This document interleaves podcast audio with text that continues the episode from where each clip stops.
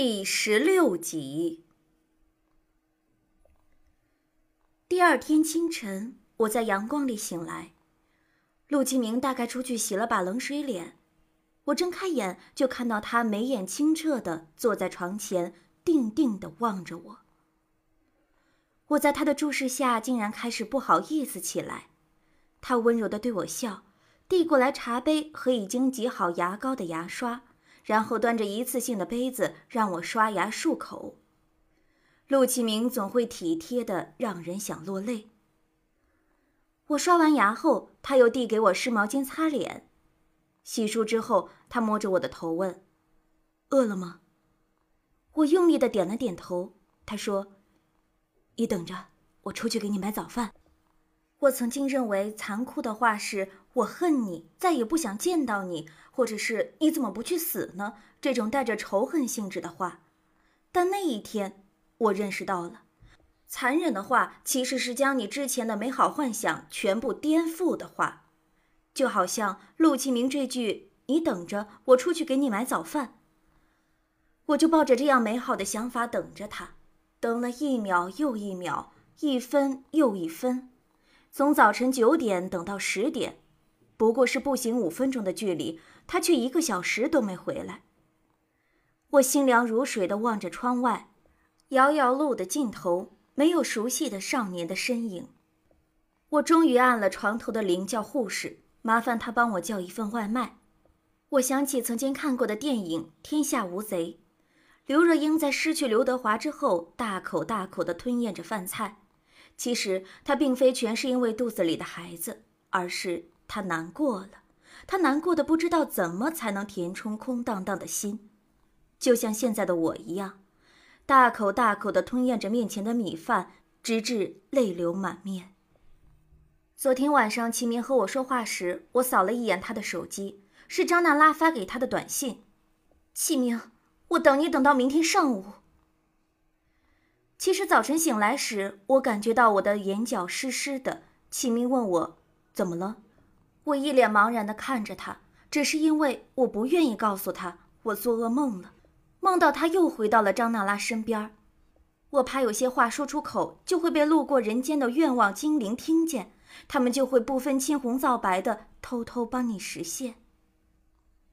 我吃完饭后倚在床头，眯着眼看着窗外的阳光，电话突然响起来，我接起来是葫芦，他上气不接下气的说：“陆师，不好了，不好了，出事了！”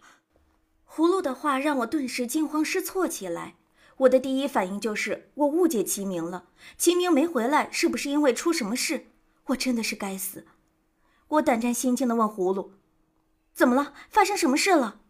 葫芦说：“张娜拉自杀了。”葫芦的话惊得我差点将手机摔在地上。虽然我不喜欢张娜拉，可听到这个消息还是有点不可置信。我焦灼的问：“到底怎么回事？”葫芦说：“我也不清楚。现在他应该在去医院的路上。刚才齐明打电话给我，让我先送点钱过去。”我愣愣的看着面前的桌子。终于知道为什么齐明没有回来了。葫芦大概是一边开车一边讲电话，所以声音有点模糊。眼看着你和齐明就要重修旧好了，他这一个可真是不得了。我琢磨着把你们俩的情谊都给割断了。我放下电话时有点难过，但却是那种爱的太用力之后疲软的难过。昨天晚上我还告诉自己，有些人强留是留不住的。现在却又心怀忐忑的害怕他是失之我命。我打电话给陆启明，却被告知他的手机不在服务区，大概是没电了。我无聊的靠在窗沿上，翻着米楚帮我带来的小说。苏阳发短信说他一会儿过来，因为我的骨折，苏阳完成公司的事后又请了几天假，在这里陪我。有时候我真庆幸自己的独立，离父母千米远。因为这样，不管我出什么事，都可以隐瞒下来，免却他们的担心。但是在我无聊的看书时，蒋岩却来了。他说：“那本书被你钉破洞了。”我惊愕的抬起头，他的脸一本正经，找不到笑点。我对他翻了个白眼，继续低头看书，不理会他。反正我现在是病人，病人最大，谁还管你是不是老板？他说：“喏，给你的。”我还没来得及反应，手上便多了一个信封。我打开来，毛爷爷红光满面的脸闪花了我的眼睛。有奶就是娘，有钱就是爹。我立刻跟川剧变脸似的，变得满面笑容，但还是保持了矜持，假意把钱递到蒋岩手里，充满歉意地说：“抱歉，蒋总，昨天的事儿我还没完成就进了这里，这个钱我不能拿。”我边说边瞟着那个厚厚的信封，表情却坚定的跟英勇就义的英雄一样。哦，这个是你的医疗保险，保险公司给的。蒋岩慢腾腾的说着：“你不用的话，我就带回去当公款好了。”啊！我恨不得尖叫着扑上去喊：“还老娘的钱！”但是我不敢。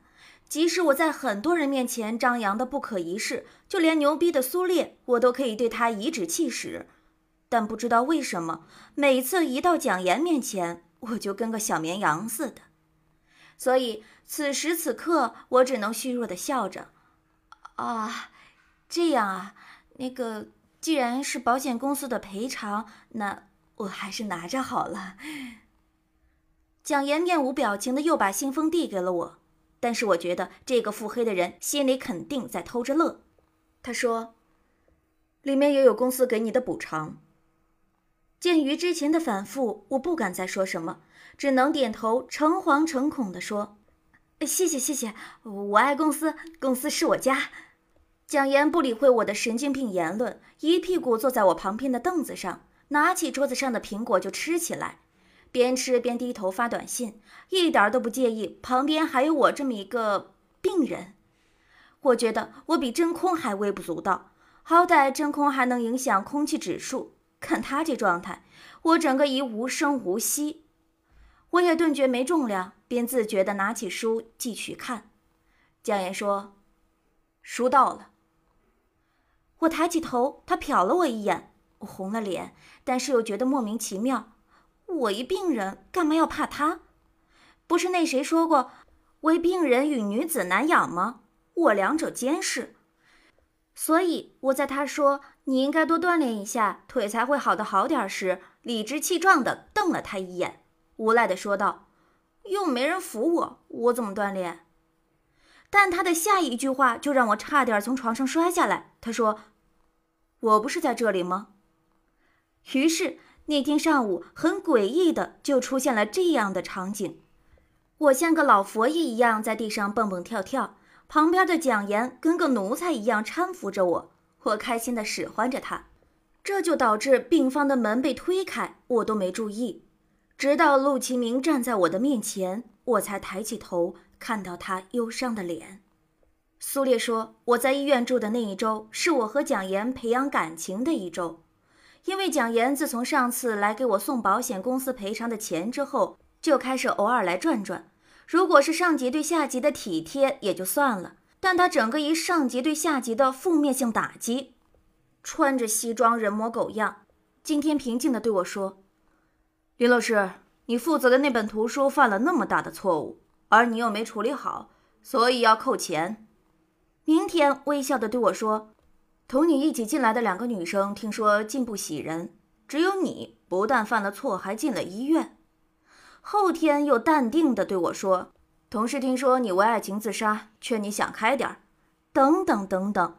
我觉得蒋岩每次说完这些话，内心都会异常邪恶的笑，但是他表面硬是表现得处之泰然，波澜不惊，搞得我有气无处发，每天只能接受被他不同程度的蹂躏。每次听到他的声音，我都恨不得把他的头砍下来当球踢。但转头再看他的脸，俊美巨傲，像太阳神阿波罗那般耀眼，我的怒气便瞬间被这样的美貌灭掉了。我每天就是在这种被折磨和自我折磨的过程中度过的。不过这一周来，我最感谢的也是蒋岩。如果不是他，或许我会经常陷在失去陆其明的恐慌里。难以自拔，我明白，这次我是真的失去了他，没有任何误解，没有任何退路的失去了他。那天，当我听到张娜拉自杀的消息时，心底落下了沉重的石块。而蒋岩搀扶着我锻炼时，陆其明走入病房，看到他忧伤的脸，我便知道，那块重石恐怕此生都会压在我的心口。那种疼痛是淹没在继父的纹理里面。陆其明看到我与蒋岩时，脸上的表情让我觉得是悲喜交替。原谅我的用词不当。起初我一直很不明白陆其明出现这种表情的原因，直到很久之后，蒋岩告诉我，其实在我醉酒的那个晚上，他就已经见过了陆其明。他说这话时，我的心头依旧风起云涌。他说那晚他刚扶起我，陆其明便出现了。他问他是谁。蒋岩审视地看着他，反问道：“你是齐明？”因为蒋岩说那晚的我嘴里来来回回只有两个字：“齐明，齐明。”陆齐明点了点头。蒋岩说：“我是他的上司。”陆齐明便不再说话，对他说：“麻烦你照顾他。”说完便走了。我想他转身走时的背影一定很落寞，可惜。我并未看到，因为那时我已经昏睡了过去。我问蒋岩为什么当时不告诉我，蒋岩说了一句很深沉的话。他说：“有时和过去告别，未必不是杜绝自己伤心的最好方式。”陆启明已经和蒋岩打过照面，所以那天在病房里二度看到蒋岩时，他或许觉得蒋岩的眉眼跟我有着“天赐”两个字，般配。所以，他又把我托付给他的难过或喜悦，不管陆其明心里是如何打算的，那天的我却是真的难过了。因为蒋岩知趣的退出房间后，他安静的向我讲述了一个青梅竹马的故事。故事的主角是他和张娜拉。陆启明说，他和张娜拉从小就认识，那时他们还住在弄堂里。张娜拉的母亲跟别人跑了，父亲是个酒鬼，对她非打即骂，所以幼时的张娜拉是一个喜欢畏缩在角落里的小女孩，就连邻居家小朋友玩游戏叫她，她都胆怯的摇头，像一只受惊的小白兔。直到后来，陆启明去牵她的手，她才红着脸试探的和他们一起玩。从那以后，他成了他们的小伙伴。陆其明也成了他的心头宝，而某次陆其明病了，他急急地跑回家烧水，想帮陆其明煮汤，因为除了这些，他不知道怎样才能让自己喜欢的男孩快点好起来。而他醉酒的父亲却在这时回来了，他看到张娜拉搬着小板凳站在灶锅前，恍惚地以为是他的妈妈回来了，冲上去就掀翻了锅灶上的水壶，还骂骂咧咧的。贱人，你干嘛回来呀？你去死啊！张娜拉借着惯力被推倒在地，而水壶也飞了，里面的热水气势恢宏地落在了倒在地上的张娜拉的脸上和脖子上。十岁之前，张娜拉的脸和脖子上都有疤，他被同龄的小孩叫着怪物。陆启明说：“其实小草以前长得很清秀，可就是因为这个疤，他的整个青春。”都被蒙上了一层灰。小草是张娜拉以前的名字，原来她真的不叫张娜拉，而是叫张芳草。十岁之前，陆其明一直走在张娜拉身边，像一个忠贞的骑士一样保护着她。他的脸和脖子上的疤痕随着时间慢慢愈合变浅淡，却并没有消除。但是因为身边有陆其明，所以他一点儿都不在意，反而烂漫天真的一塌糊涂。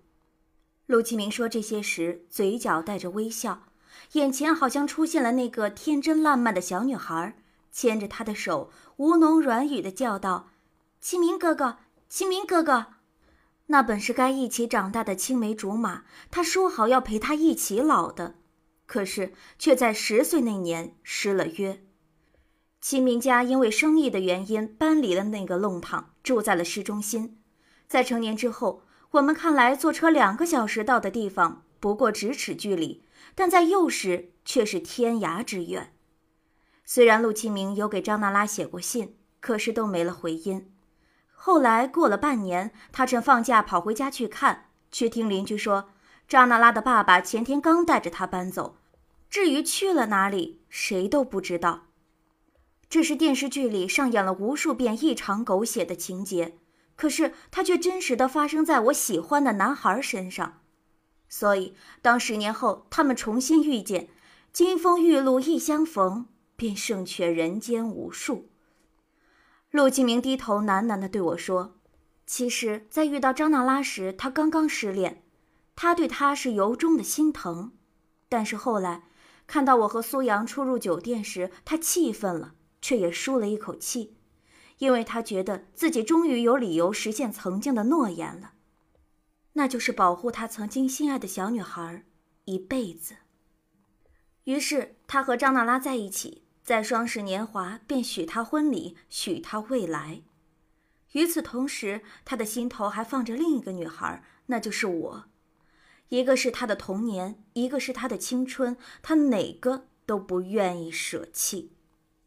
他还想念我，惦记我，观望我的生活，直到苏阳再次出现，他才知道，当初不过是一场误解。他难过，误会了陪伴自己四年青春的女孩。犹豫着想回到他身边，可是他忘记了，这个世上从来都没有两全其美，只有两败俱伤。陆启明回到张娜拉身边后，张娜拉开始非常依赖他，所以当他决定再次和我在一起时，张娜拉便割腕自杀了。当然，后面的事情是我猜测的。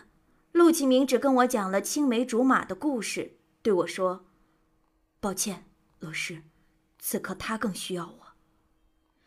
男人往往觉得弱势的一方便是需要自己的，于是便奋不顾身地扑过去；而女人最大的悲哀就是把从男人那里受到的痛苦全都买单，并称之为宽容。当时的我便是如此。我听了陆其明的话，轻轻地对他微笑道：“没关系，没关系，我不重要，他在你心里才最重要。”我无所谓。我在心底苦笑。蒋岩走进来时，我正面无表情的坐在病床边沿。蒋岩难得的幽默道：“林老师，想哭就哭，反正你再丢人的一面我都看过。”他的脸上带着对我这个被抛弃了的人的怜悯，但我却没有给自己任何伤心的余地，仰起头冲他笑笑：“谁说我要哭？”今天我不会哭，以后也永远都不会哭。这是我和陆其明分手后便抱定的信念，所以在医院的整整一周，我每天都笑得像个没心没肺的小傻子。葫芦他们来看我，都说一看我这精气神儿，就知道我跟陆其明分手，分来分去都分到麻木了。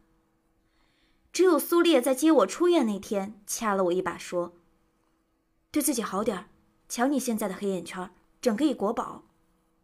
我冲他张牙舞爪的笑道：“我是被蒋岩那个祸害给害的，他每天拿扣钱什么的来吓唬我，我能睡着吗？”蒋岩淡定的看了我一眼，不理会我。出院之后，所有人都跟约好了一样，对陆启明和张娜拉的名字三缄其口。这样也好，至少不会有那么多的悲怆。我望着窗外碎钻般的阳光，不温不火。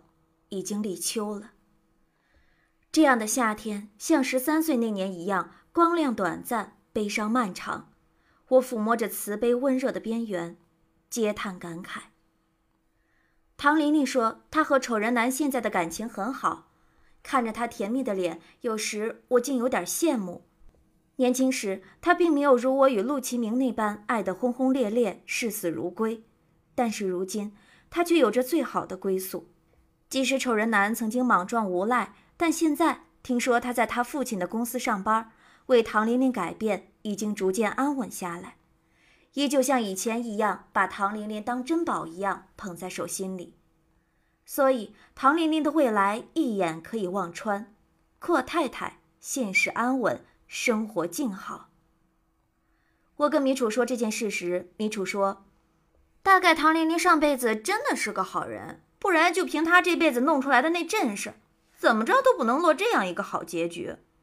千寻说：“做人当做唐琳琳，该收手时就收手。如果当初他死缠住陆启明不放，怎么会有今天的海阔天空？